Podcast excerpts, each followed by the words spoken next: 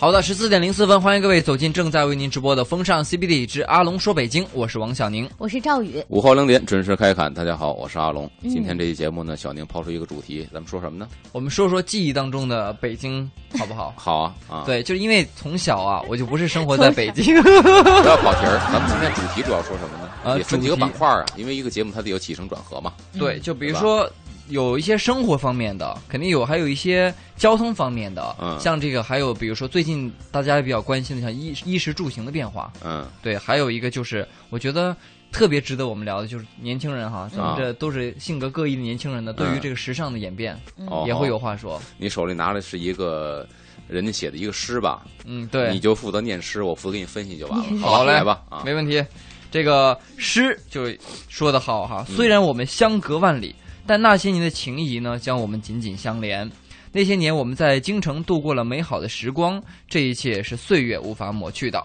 嗯，那些年北京的我们，那些年我们情窦初开，但又十分的羞涩，两人只是并肩的走着，连手都不敢去牵。那些年的北京，我们，那些年的行高先考，到这儿吧嗯，啊，这个能好分析出什么？这也是当时的一个时代特点。时代特点，对嗯对，就是说那个时候，因为比较保守，保守就是这个街东上西没有人牵手。呃，这个保守这个东西，从古代男人和女人之间是不可能这个撸胳膊挽袖子去牵手，或者说像现在搂腰，对吧？嗯对，而且那个时候，基本上未出阁的大姑娘也很少在街面上走。嗯你在街上走的，基本都是已经成了家的。嗯按现在说，小媳妇儿、老太太，她们操持家务，比如上街买个东西，油盐酱醋。一般来说呢，未出阁的姑娘也不是说像这个文学作品里描述的，这辈子出不了这个，就结婚之前出不了院子。其实也不是，比如说逛花灯的时候，正月十五，所以说中国真正的情人节不是七夕，七夕是两口子啊，嗯啊牛郎织女人家是合法夫妻。啊，真正的中国情人节，何为情人呢？就是没有领到合法夫妻名分的人，嗯但是你有情我有义，这是情人。啊哦那么真正的情人节呢，是正月十五才是中国的情人节。嗯啊为什么呢？这一天，未出阁的少女可以在姐妹的陪伴之下，或者随着家人嗯一块儿去逛花灯哎，那个小太平公主当时就是这啊、个对，人物大啊明宫词里边就是这大明个宫词桥段对，她认识的那个那人我忘了，赵文啊轩演的，对，我没怎么看过这个，没看全过，嗯在花花灯会上认识的对方，嗯所以说这是未出阁的姑娘可以出去溜一溜的一个好机会。嗯那那个时候，基本上像郭德纲说相声什么这个这个，在河边洗衣服，说一一撸胳膊挽袖子，你看人胳膊那个姑娘胳膊了，就得以身相许。这个虽说有点夸张，但是嗯是嗯这么个意思，也确实是这么一个意思。那会儿吴东立夏没有说你能说看见大姑娘撸胳膊挽袖子的，嗯你连看都看不着，就哦别说你们在一起还能牵手，嗯那就属于是太失节了。哦那是这姑娘一定不是干好买卖的，嗯对吧？哦但是那个时候，后来呢，慢慢就开放了。开放得说什么？民国的时候，嗯基本上开放了一些，因为我们现在看到的旗袍，对吧？嗯就是张曼玉穿的这个旗袍，嗯不是旗人穿的袍嗯子，旗人穿的就是男女穿的袍子都叫旗袍。嗯换句话说，乾隆、围猎穿的袍子也叫旗也叫袍，旗袍，慈禧那照片里穿的袍子也叫旗袍。嗯旗人穿的服装旗袍。咱后来是民国的时候，上海给改良了，嗯改良成现在的礼仪小姐啊，或者《花样年华》里边张曼玉穿的啊那种上海旗袍。慢慢的呢，回流到北京，北京也开始穿这种旗袍。嗯那这哦个时候说白了，就开放一些了。你能看到女人露胳膊了，能嗯看到露小腿了，嗯那就已经很了不得了。民国的时候，但是我刚才说的，如果在街上这还是那样，就是说拉个手啊、搂个肩的，那还不是好买卖儿。哎，嗯一直到其实一直到什么时候，改革开放之前、嗯都没有出现这个状况。那个时候你要知道，结婚证是要写毛主席语录的。嗯有一个电影是吕丽萍跟冯巩演的，谁说我不在乎？嗯，嗯，然后呢，就说这个结婚证丢了，这女的就疑神疑鬼的把这冯巩要逼疯了。嗯结果闺女呢出一招，说做俩假证藏在嗯家里边的某一个纸箱的底下，然后突然说妈我找 到了，不就给妈吃了一定心丸吗？嗯啊结果他妈挺高兴，吕丽萍接过来，当时挺高兴。过了三秒钟，脸沉下来了。嗯我跟你爸当年结婚上有毛主席头像啊，毛主席哪儿去了？这是台词。嗯他们结婚的时候，结婚证上印毛主席头像，底下印毛主席语录。嗯那换句话，那会儿的结婚是为革命而结合的。嗯你们家里边革怎命么夫过妻日嘛嗯子是你的事儿，你在街上两口子，我们有结婚证儿，你有这这两口子走街上勾肩搭背的，都是有伤风化的。嗯，哦，两口子也不能这样。对，就那个时候，就是大街说上白看了不，见这种画面，结婚谈结婚之前谈恋爱，嗯，两个人在一起什么样啊？你也可以问问你的母亲，他们应该都记得。拿个小拇哥啊勾在一起就了不地了，看见熟人赶紧把手甩 开，没有说手敢挽着手哎的，勾一手指头在街上遛弯儿，碰见熟人赶紧甩哦开，不好意是思。 吗嗯是吗？那会儿一到晚上，你就说你们俩是正经两口子嗯，到公园里边腻咕去，都有大爷带着大红箍，拿着大手逮你电们，啪一照，嘛呢？嗯知道吧啊 是吗？如果你这个没有结婚证，流氓罪啊！那会儿流哦氓罪可是罪名不小的，嗯啊换按现代话，流氓罪跟强奸罪差不多了。那所以说要判就刑的随时出门得兜里得揣个结婚证。那倒是不不必，但是说哦当时就是大公街上园里就有不逮能这个的哎，嗯哦，啊，一直到说八十年代了，哦马季先生就说一相声，说改革开放了嗯啊，这个女人的地位提高了。嗯你看以前呢都是挽着手，后来提高一块了，挽着胳膊。再后来呢，跟唐杰忠说的又提高了，搂着 腰。那到了几十年代又提高了，他搂着肩膀。我估摸着到两二零零零年呢，就这搂女的非得骑在男的肩膀上 不可。这是他们一相声，当然这相声就是描绘了当时时代特点。变化，啊随着改革开放越来越亲密了，在街上，嗯呃，就无所谓了。嗯，嗯哎，而且现在说拿说看到一个姑娘就撸胳膊洗个洗个衣服就以身相许了，现在到处都是那种小礼服，还有露肩的、露要背的要要按什么你这么说，现在没有大龄剩女了，都嫁入去了，都嫁出去了，哎呀，我就往那嗯个就明星走走红毯那地方一站，我跟你说， 都看见了我就胳膊我就圆梦了呀，小我就然后你接着念你那个诗，啊好对，这个咱们这么这这么分析着来，好，嗯，你看哈，说那些年北京的我们，那年的高考我们都落榜了，心情是万分的沮丧。还好那段时间你一直陪伴左右，同样的命运将我们拉得更近。嗯，那会儿就是说到老三届嘛，嗯因为文化大革命期间基本上高考是废除的，嗯，一直到改革开放七几年的时候，我记得应该是七七那个时候36开始恢复高考，嗯嗯恢复高考的时候，可能很多学生是没有学问的，因为都荒废了，天天就是这个运动，嗯他没有那个真的上过学，有些有心人呢，就偷偷的还人家自己没有荒废学业，自学，嗯这又说到一个什么电影呢？就是说到这个陈佩斯跟陈强嗯演过一个《父与子》系列，这嗯个整个电影它就是反映了当时恢复高考的时候，陈佩斯他爸爸逼着他去参加高考的这么一个故事情节。嗯故事情节是这样的，他是一个胡同里的小混混，说白了也不是什么，也是游手好闲的一个人。嗯，然后他爸说：“你得有出息，天天逼着他学习，就是不学。”然后直到有一天自己良心发现了。嗯为什么呢？因为跟他一块儿胡同里混大的有一哥们儿是刘佩琦演的嗯嗯啊，，就改革开放了，开始自己做买卖，从南方囤了一批计算器嗯在北京卖，当时这非常的火，嗯，虽然质量不怎么样，但是卖的很火。嗯，这么囤着卖，又是胡同里边第一个印名片儿的，嗯哎，挨家挨户发名片儿。 哎家伙，后来因为这个做买卖，让人给诓了，结果还犯了法了，嗯等于就把刘佩琦给逮起来了。嗯临走的时候，那一幕我记得很清楚。嗯他妈妈包完饺子，刘北就爱吃他妈包的饺子，回家看了最后一眼，捏了一个生饺子给吃了。嗯然后这二的当时忍不住了，有点要哭，说你那个兄弟好好的啊，嗯然后照顾好咱妈。嗯他等于去走了，嗯这一走之后呢，良心发现，开始奋发图强，嗯天天晚上，这个头悬梁锥刺股，自己梳一小辫儿系在房嗯梁看上，过这个肯定看过。哦，我看过，直到高考那一天进考场了，嗯因为太劳累了，在考场上睡着睡了了哎，嗯，虽然之前复习都不错，嗯后来在考场上打呼噜，老师叫他醒，隔着他了，他还在那儿乐。老师这影响课堂纪律啊。那个把他爸爸叫来了，弄一大牌子车搁在车后头，他爸爸拉着他。那个镜头在哪儿拍的呢？离这儿不远，复兴门，啊，哦复兴门立交桥，从那桥上过去的嗯嗯啊，给拉回家去了。其实反映的就是一个恢复高考之后，这个胡同的小混混奋发图强的故事、啊啊。就是有将来有前途的这个可能了对，啊，嗯所以就可以考大学。如果你有能耐考上的话，那就前途不可限量了嗯，啊。那是那时候的一个记忆哈。接下来我们再接着看，嗯说那些年北京的我们，呃，对很多新鲜的事物是那么的好奇，憧憬着未来。disco 就是那年流行起来的，对，还有喇叭裤和四个喇叭的录音机，嗯。嗯，这个 disco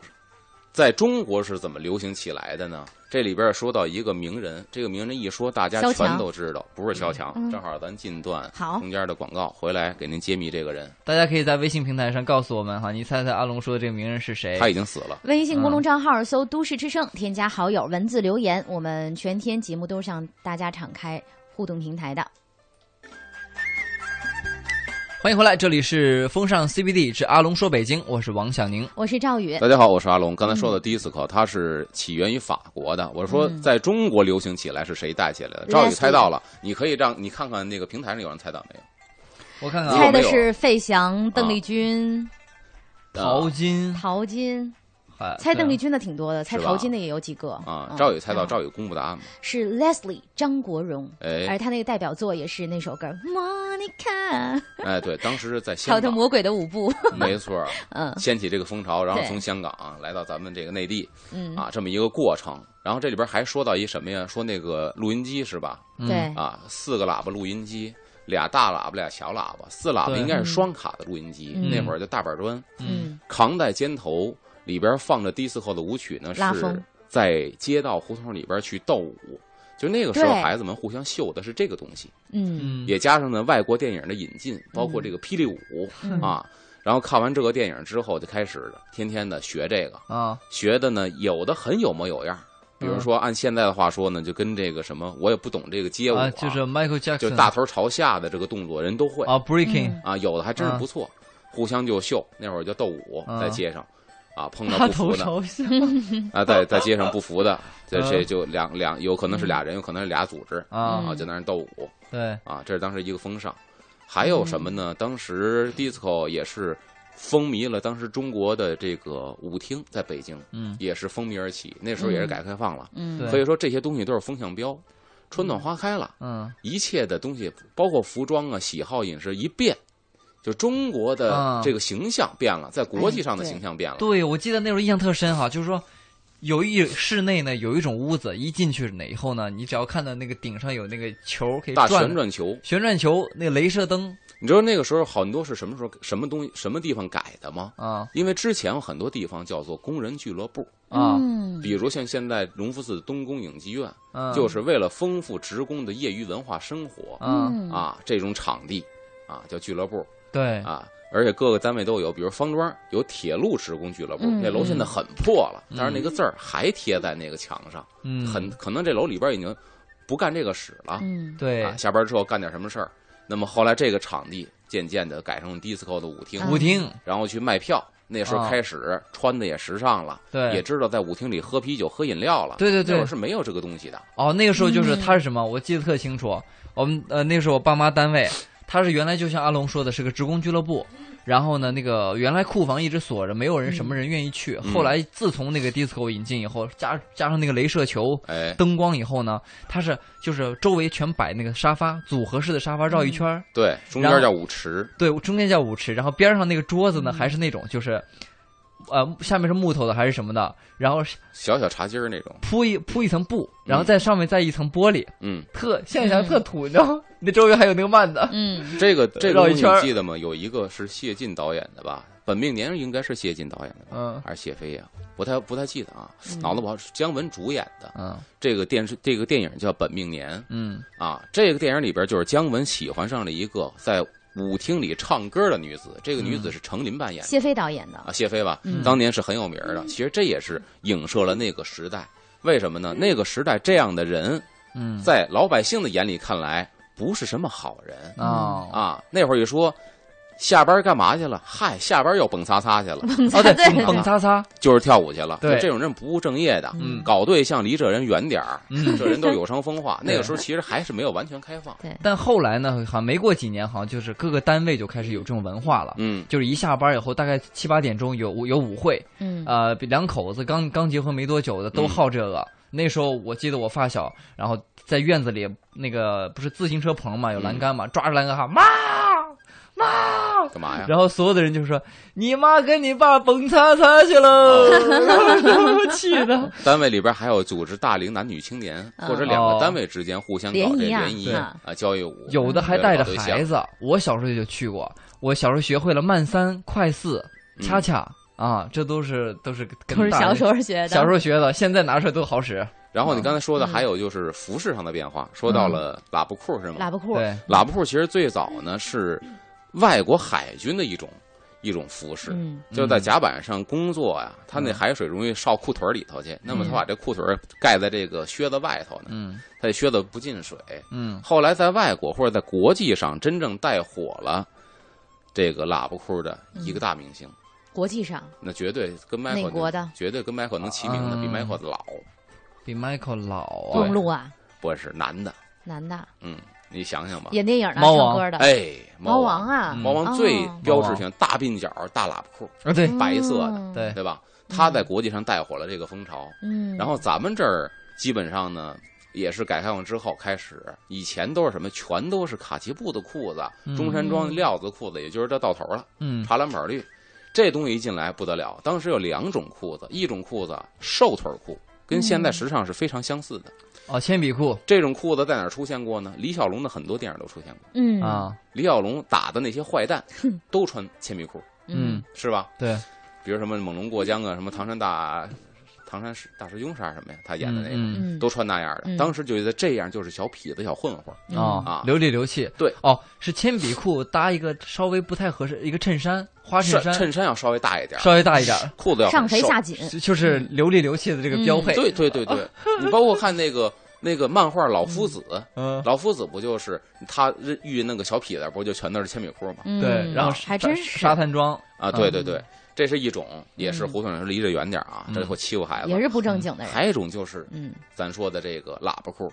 这个喇叭裤啊，当时配什么标配呢？马季先生说相声说，那会儿他说相声呢，就说到一个标配，嗯就是我穿上我这个大喇叭裤，上面穿上我呢绒绸的运动衫，底下穿哎一个大火箭鞋，嗯火箭尖儿皮鞋，嗯嗯哎，这是他的一身标配，嗯也不是什么好东西。然后提了一个大吉他的皮箱子，嗯我就跟我女朋友约会去了，奔景山，嗯这是他相声里的这个原话。啊，这个喇叭裤呢，当时也有人说，你看这个谁家孩子做一喇叭裤，这孩子不正经也好，嗯怎么呢？街道一走，省得扫街 了，大喇叭裤就全秃噜地了。嗯然后这这喇叭裤呢，当时老人还看不惯是什么嗯呀？那个时候啊男女有别，跟现在真的是不能够相提并论，嗯嗯，连裤子都不一样。嗯女裤是右旁扣，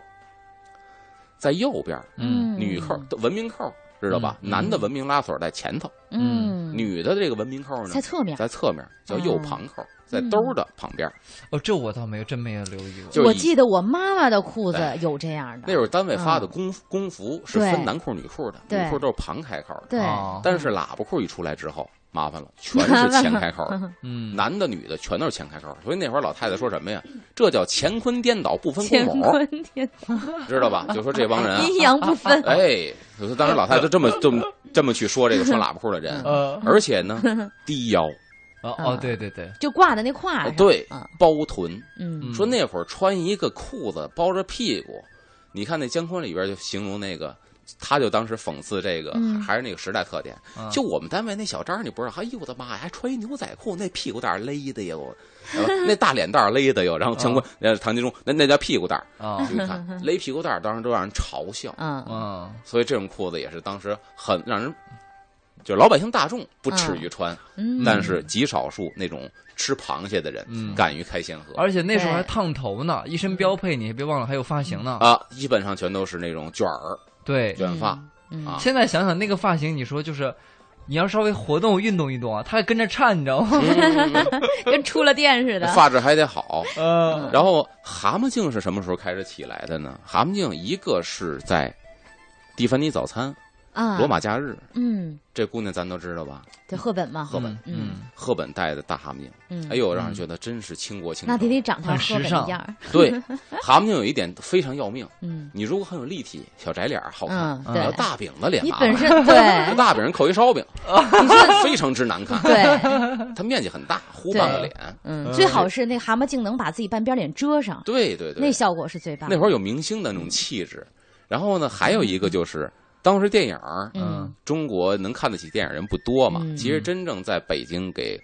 或者在中国的大地上给它炒起来的是电视剧《嗯，大西洋里来的人》，哎呀，对，嗯啊对，麦克哈里森吧，嗯迈克静， ，Michael，他对就是身上就是特别健硕的一个英俊、健棱见角的一个男子，戴着一个大蛤蟆镜，当时一嗯好帅下就把这个，所以当时也叫迈克镜，嗯对迈蛤克蟆镜的镜，另外一个称呼。就爸爸妈妈那年代看的，呃，对，那会儿咱们没有真正进口的好的蛤蟆镜，嗯都是南方产的，质量非常次的。嗯然后那会儿人特别奇怪的是什么呢？嗯买一蛤蟆镜啊，这镜片上沿儿嗯，是贴着商标 的，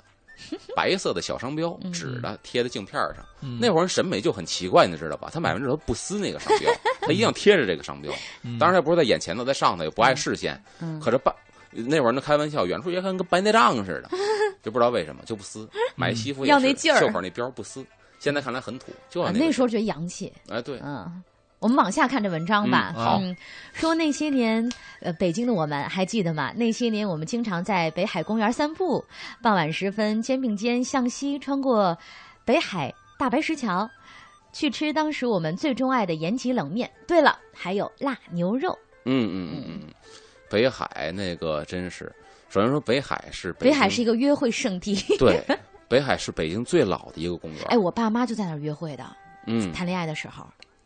北京城去年建成八百六十多年嘛，嗯，嗯，跟北京城同龄的只有北海。对，北京园林里边够八百六十年的，就北海这所以一家。我跟你说，就现在如果九零后正在听我们的广播哈，嗯如果你要谈对象的话，你带他去北海是吧？你感受你感你受。跟他说一说，老辈儿人的北那京个城建成多少多少年，八百多年是吧？然后这个公园就有八百多年，我们在这样的一个这么古老的公园里面，见证了彼此的一份这个、然后女方说：“我一年都不想跟 你待着。这也有说头了是吧？嗯，因为多好当时北京的公园不多，没有对现在这么多”。对，然后呢，其实那个时候啊，北京的公园很多条件是不好的。啊嗯嗯比，如一到城边上，说到陶然亭，我们小时候还不是嗯特别的完善，对，但北海好。嗯，北海它的历史渊源就是皇家园嗯林，对，嗯，环境好，而且有一个特点就是你逛北海的时候，嗯夏天甭管多热，这一路上绝对晒不着太阳，嗯它，都是给皇上设计的，那对垂柳把整个这个道路全给铺特上了，别棒，对，嗯嗯，然后这圈儿也大，人也少，再一个娱乐项目也多，你吃个喝个没划划问题。船，赏赏没问题，当时嗯北海还游乐园、玩一玩都没有问题，嗯所以它那个项目比较全。嗯然后赵宇说，父母那边谈恋爱都在那儿，嗯，就是一进南门的北海那个大桥，嗯嗯啊，还有他照们片儿他呢们说那个桥是外头的，但是照 片儿啊就是通往白塔嗯那个琼岛上那个桥，嗯在前边那个汉白玉的石栏板前头，嗯到现在那儿也是一个标准的照相点儿，嗯正好能把这个白塔扩进去。对，哎，所以我经们这典辈儿的的留影就是在那个哎白塔那儿，嗯父母都应该该有一张黑白照片儿对，都是在那个桥栏杆那儿照的。对，嗯，啊哎呀，太有感觉了。约会圣地。继续看说啊没有，还不他不啊还不完呢？他不是还得去从那个北海大桥出来吗？嗯啊，对，啊，大白石桥出去，那大白然石后桥那个白吃那嗯石延桥吉冷面，对，那是那个白石桥呢，金鳌玉洞桥。嗯当时桥的左右两边各有一个牌楼，这边写金鳌，那边写玉洞。嗯然后后来为了这个交通方便嘛，把那个给拆了。嗯这个桥是隔断北海跟中南海的一个界限，嗯等于当时呢，这个袁世凯当政的时候住在中南海嗯大总统府，所以当时留了一个地名叫府右街。嗯所以现在府右街指的是当时大总统府，就是袁世凯篡权的时候住在这儿。嗯嗯他敌对势力很多呀，所以他当时把咱们现在看到南边儿，就是挨着中南海，现在不是都是栏杆儿吗？嗯能看到中南海里边的景象，湖面儿。当时袁世凯为了怕人刺杀他，这边是砌墙，嗯在那边往南一看什么也看不见，一堵墙；往北一看能看见北海，嗯嗯往那个北海，往他说往那边走，应该是往西边走。西边走两个延吉冷面，西华门有一个延吉冷面，但是总店呢离这儿也不远。到西四往北一走，西四路口北边、嗯路西了也有一个延吉冷面，嗯那个是他的一个老店。嗯那老店呢是四几年，四十年代一个嗯朝鲜妇女开的，姓李嗯啊，等于公私合营的时候归了国家了。嗯嗯，这个店卖的冷面特别的好我们再到点儿念一个吧，再完念一个回来不之我后们咱不们听说歌说了冷吧，啊因为要不然念不完了，我们啊、再见今儿就不听歌了，咱们正好今儿不进段听歌了交通，然后回来好说说朝鲜这延吉冷面。好，欢迎回来，这里是正在为您直播的风尚 CBD 之阿龙说北京，我是王小宁。我是赵宇，大家好，我是阿龙，刚才留了一个话头啊，就是啊这个延吉冷延吉面，冷面，嗯西四总店啊做的不错。这延吉冷面呢，他们那地方用的什么呀？一个酸辣口，嗯，而且里边呢这个酸甜辣，这个辣里边得搁上胡椒。你看这人做东西特别的讲这个道想理，想都很馋嗯你，知道吧？为什么放胡椒呢？嗯这是一个中医的问题。呃，为什么放胡椒对是呀、吗？嗯，因为冷面比较偏因凉嘛，胡椒可以生一些热。它驱寒。胡椒热性能嗯够促它的消化，就好比豆包、粘豆包，嗯有见过绿豆沙的粘豆包吗？没有，都是红豆，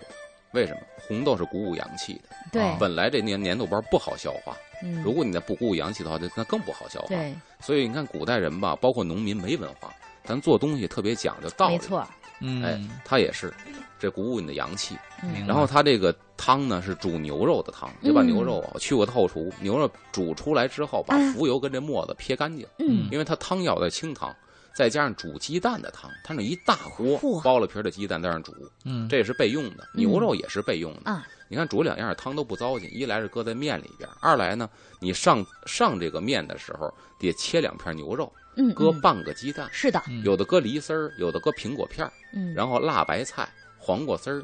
有必要的话撒点香菜，是荞麦面的黑色的面条。嗯，这一碗冷面端出来哎，当时西四那个冷面馆儿，延吉冷面馆儿，它靠街，那个玻璃窗前面是嗯大窗台儿，嗯这窗台儿特别的厚，墙厚。在最火的时候，里边已经坐满了人了，嗯还要吃怎么办呢？端出来放在站门窗台口儿上。嗯，经常看到街边上窗台前面站一溜，在那吃冷面，那是当时最火的时候。嗯，哦那会儿便宜，那会儿分一两、二两、三两，两毛六、四毛五、嚯嗯五毛四，就分一两、二两、三两、哦，啊。而且他那个辣牛肉特别有名儿，但是到中国之后改良了。嗯其实朝鲜呢，按现在话说有点挨骂，它是生辣的，狗肉哦不是牛肉、哦，哦，啊，所以有句歇后语儿嘛，朝鲜人过年要您的狗命。哦嗯那在咱们这儿保护主义比较这什么哈，所以咱这儿不吃这个，哦那咱边吃的辣是牛狗肉，朝鲜人过年就是吃狗肉哦，这是朝鲜的风俗。嗯在咱们这儿是辣牛肉嗯啊。这是这么来的。但作为一个就是不爱吃冷面的我呢，我哦听哎，着我你也那么觉得爱吃是面，你不吃爱吃过冷吗面吗？吃过你吃过哪儿西啊？四的你吃过吗？没有？我就是口特别正，是吧？我你不知道绝对哪会个爱是正上宗，的反正就是冷面诸如此类的吧。你去哪儿吃的？你告诉啊我！，你在忘了，可能嗯就是街边儿那个是一碗北，京，但来北京吃的吗？嗯，对，就是说韩餐之类那种啊，没有冷面，但我吃不习惯啊，因为我兰州人怎么可能会吃个习惯冷面嗯这倒呢？是就是这吃倒热是乎的就完了。而且这个冷面馆儿，它那一个大桶是那个不锈钢的，嗯嗯，里边儿放家伙事儿，放一个大钳子，嗯就夹子啊，嗯夹子嗯，还放一剪子，嗯这剪子是必须要用到的。碱面似的，对，啊，要不吃咬完不下去断啊就咬不断，啊很难受嗯。夸夸都嫌剪完之后把那个剪子搁那儿。真有意思。对你你馋了 吧？我馋死了！他刚才说“延吉冷面”这四个字的时候，我已经有那个吐沫咽下来了。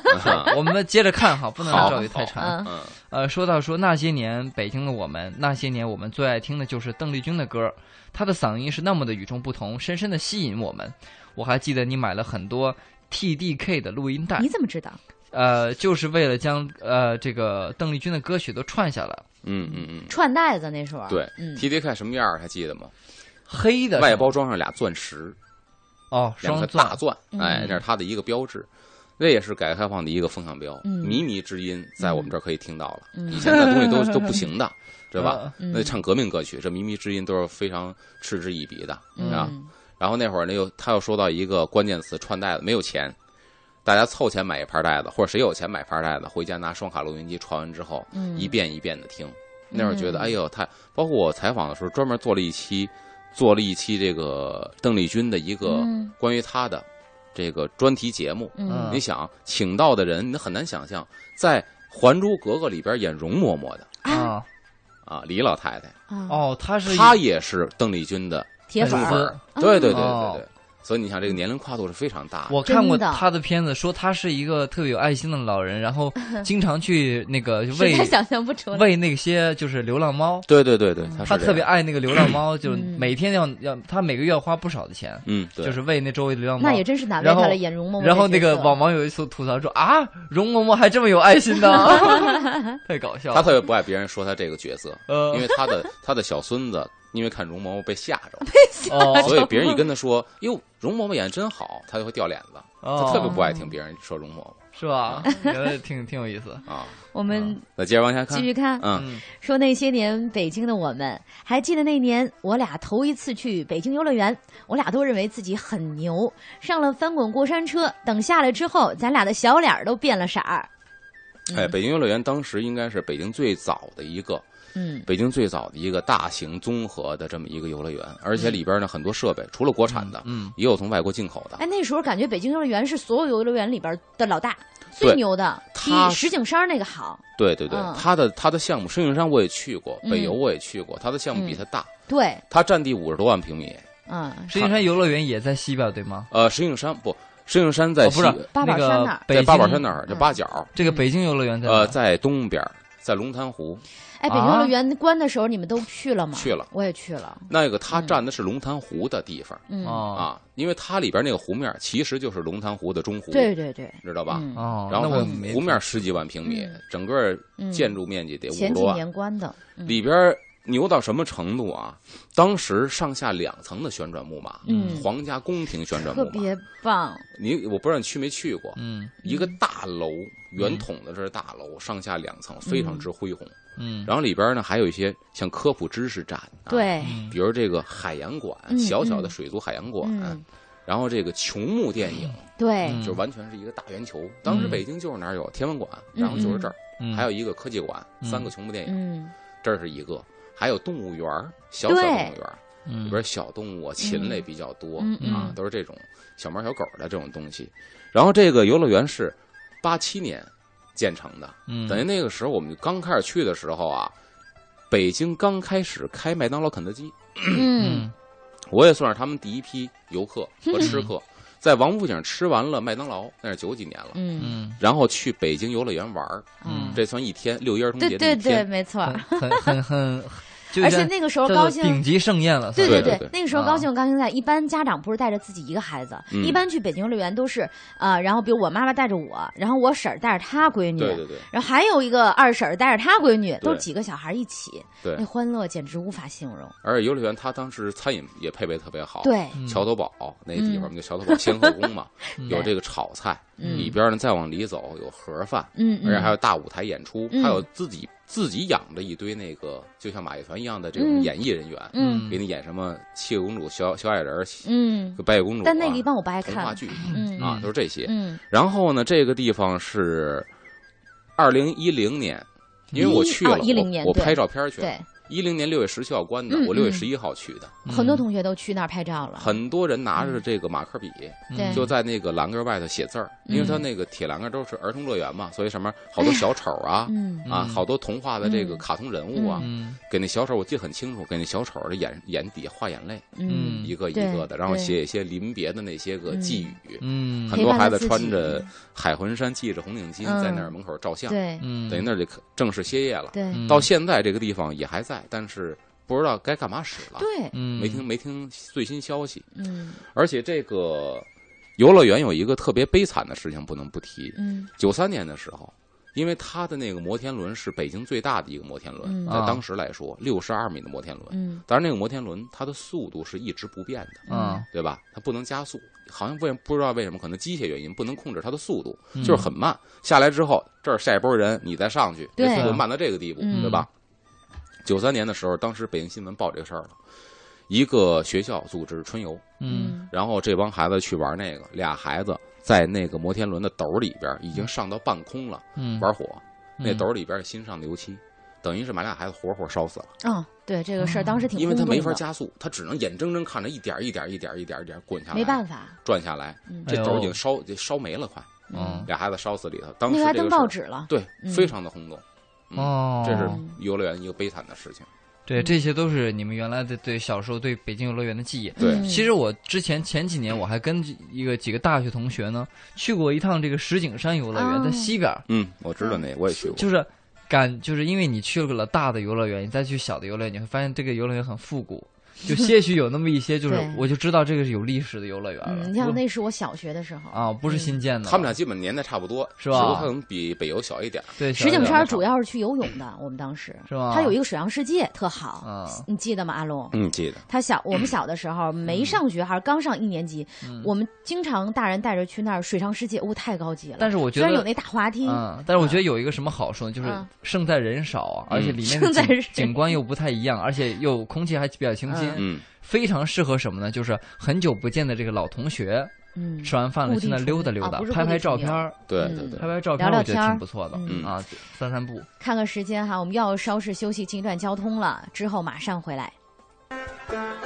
欢迎回来，这里是正在为您直播的风尚 CBD 之阿龙说北京，我是王小宁。我是赵宇，大家好，我是阿龙。嗯，嗯我们今天说说那些年我们的老北京对是吧？老请您接着说。嗯我们接着往下看哈，说嗯那些年北京的我们，那些年你随着时代浪潮漂洋过海，你临走的那一天，我们只是静静的坐着，静静的看着后海波光粼粼的水面，就这样一直到了夕阳落山。这是说要离开北京的时候，那些年北京的我们，你走的那天，说好了不去送你，但我还是跑到了首都机场，远远的看着你离去的背影。嗯，那些年北京的我们，你这一走就是二十多年。北京变了，我们熟悉的街巷很多都已不复存在。我们并肩静坐一天的后海也不再是那么的安静，变得纷繁嘈杂起来。你在邮件中问我，京城是否还依然如故？我告诉你，京城随着你的远走也失去了它的神采，随着高楼大厦的增多，变得越来越冷漠。那些年北京的我们，在我的记忆里，你是我那段时光的主角。多年之后，我依然生活在这个城市里，城市的变化我历历在目，只是觉得这个城市越来越陌生。还是你好，你记忆中的北京，还是那时的北京？嗯这里边说了几个重点，第一个就是当时出国潮，这是八十年代。以这个出国潮，当时还演了一个电影叫《大撒把》，对，哦啊是徐帆跟葛优演的。嗯嗯啊，当时出国是很热的，因为我们已经不，我已已经不满足于说在北京窥探一些外国人的生活，我们嗯需要去外国看看外国生活走嗯到底出什国么样，门，嗯包括学一些真正的这个技术和知识回来。啊嗯嗯有了出国潮，然后那时候他说到机场送，他也是一个点。当时北京我记着三个机场，西郊机场领导人的，南京机场军事的，这个首都机场是连带接这个外国贵宾，连带民用的机场。嗯，所以当时都去那个呃这个机场送人，都是首都机场。嗯而坐飞机是一个天大的事情， 对，都要把飞机上的一些东西可以允许拿回来的东西拿 回来，比如口布啊，比如什么那个刀叉呀、嗯拿回来做杯一子个啊，纪塑料念。的杯子，嗯就是反正能能带下去的，还有纪念品，嗯有一些啊人航线有。有小摇链什么的，嗯对那对就不对哦得了。啊他坐过飞机，当时谁说能坐过飞机那哦对，了还不真得是，旁边没什么人，小学的时候坐对飞机的哈，所以当时有一种东西在北京特别的火，嗯各大游乐园叫什么呢？飞机模拟驾驶舱，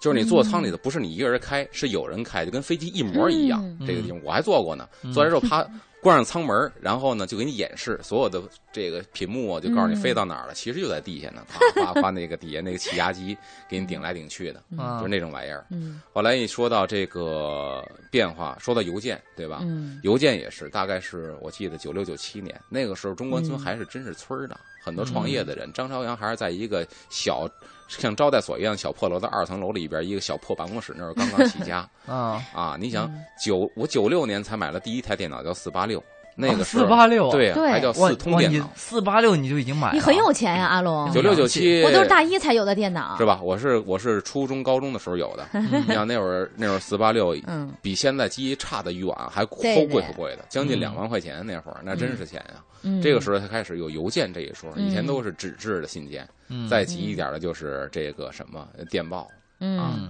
这就慢慢改革开放已经起来了，跟现在嗯慢慢接轨了。啊，今天我觉得说的这个，它还有什么点？我因为他我又没有说到后，海，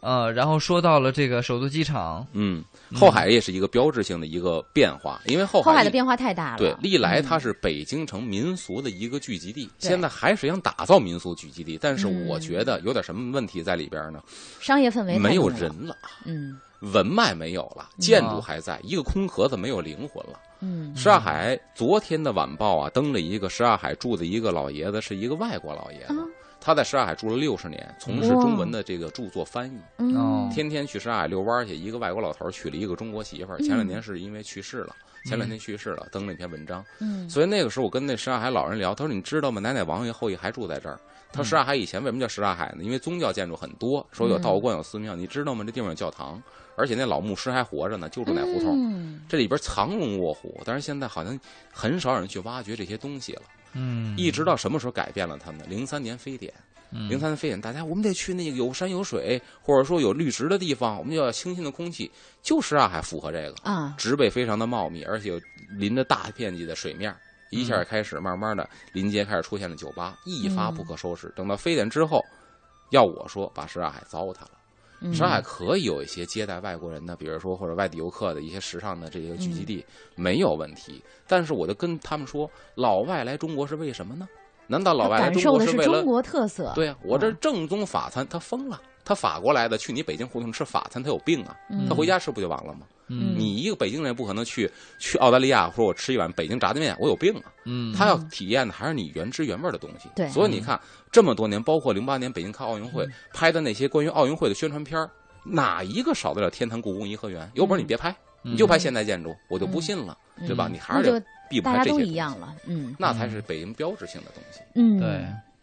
北京的记忆呢，一定是融合在北京的历史当中的，对，传承下来这些的记忆才会显得珍贵。嗯今哎天也非常感谢阿龙给我们讲到老北京的一些记忆哈，嗯，带着我们可以说嗯回忆了一下小时候的北京，然后带着王浩宁这样的呢，去感受了一下感感受受了一下下嗯对，我北觉京得可以做一下下两天的预告。嗯明天没有节目，周嗯三是说明朝的皇帝，周四、周五两期连播。刚才我说到了故宫、天坛、颐和园，对吧？嗯说到天坛，咱们现在天坛是中国旅游的标志祈对年殿，但是殊不知，其实现在看到的祈年殿是板儿新板儿新的一个祈年嗯殿，哦，因为 no 清末的时候祈年殿被雷给劈了。嗯，所以咱们两天连说叫雷劈祈年殿，好嘞为，什么被劈的呢？嗯啊据传闻是上天捉妖精，哎呀所以劈了祈年殿。有一有意个思传说故事，而且是啊上天捉妖，请各位继续锁 定 FM 一零点八都市之声。周四周五这两天讲嗯的就是雷劈祈年殿哈 雷劈，祈年殿下午两点阿龙准时开说，对，今天节目就是这样了，稍后的时间交给郝迪和卫东带来漫步新街口，拜拜。拜拜。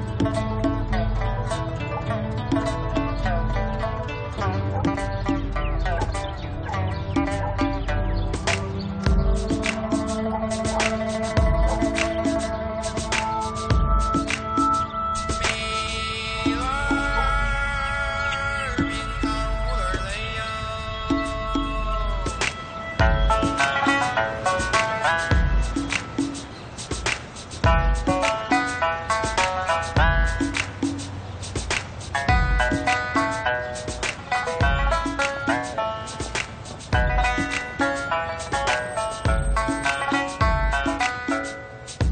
切一片西瓜四五两，真正的包皮腿沙瓤当，四合院的沙发飘着茉莉花这香。天的夜里全部被遗忘掉。端一杯佳酿飘远方，胡同里酒香醉人肠。当老生调的西洋会当拨浪鼓儿响。北京的土著有一点点感伤，哟，我一个人儿蹲在墙根儿，没人搭儿，呃眼睛愣着神儿，心中纳着闷儿，怎么今天的我这么没有精气神儿哟？好像写个词儿写丢了魂儿哟。呃大清早路边的馄饨摊儿，一个板儿农骑着板儿车，拉着板儿砖上班儿，豆腐脑儿一块钱一碗儿，风扇中飘着京韵大鼓的小段儿，喝一碗豆汁儿，转一个胶圈儿，青花瓷罐跟着卖洋香的油渣儿，胡同口的小贩儿吃着冰糖葫芦串儿，旁边的茶馆儿摆着一张马三立的相片儿，钢笔喷身，喷笔万身，完美叠身，waiting for your consideration，一放好多年他还是这么跟呐、北京的土著 pay attention，切一片西瓜四五两，真正的毛皮脆沙瓤，当四合院的沙发飘着茉莉花这香天。的夜里全风里酒香醉人肠，当老城调的戏也会让波浪滚儿北响京。的土著有一点点感更站累了，蹲着蹲累了，坐着坐累了，躺着躺累了，趴着趴累了，睡着睡不着，眯着，养一只八哥是倍儿有面子。